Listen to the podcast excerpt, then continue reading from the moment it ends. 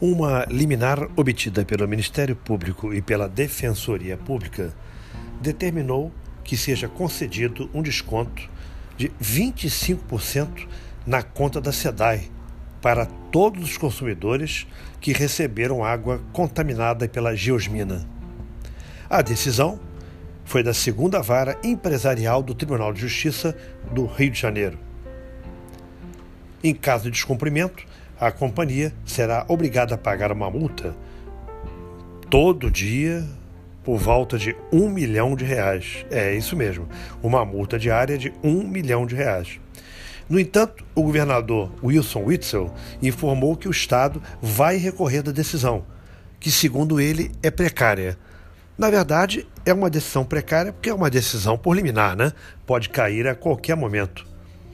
Durante todo o processo, apenas 9 mil pessoas reclamaram do problema da água.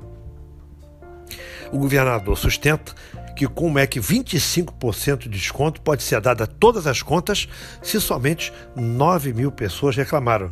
Ele diz que não é nada razoável. Como se sabe, mais de 9 milhões de moradores da região metropolitana, que são abastecidos pelo sistema Guandu, foram afetados pela geosmina, Todos eles, segundo a decisão judicial, serão beneficiados com 25% de desconto nas próximas contas, como eu acabei de, de falar ainda há pouco.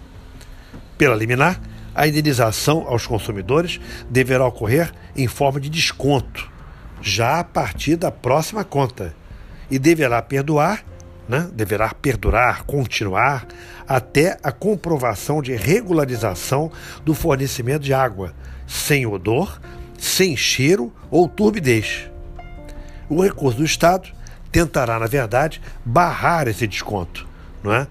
Eles vão tentar evitar que cada um tenha 25% de desconto nas próximas contas. Segundo os economistas do Estado, será, na verdade, um prejuízo para o Estado e um prejuízo para a própria SEDAI. Vamos aguardar para ver se a liminar continuará de pé ou se a liminar será derrubada.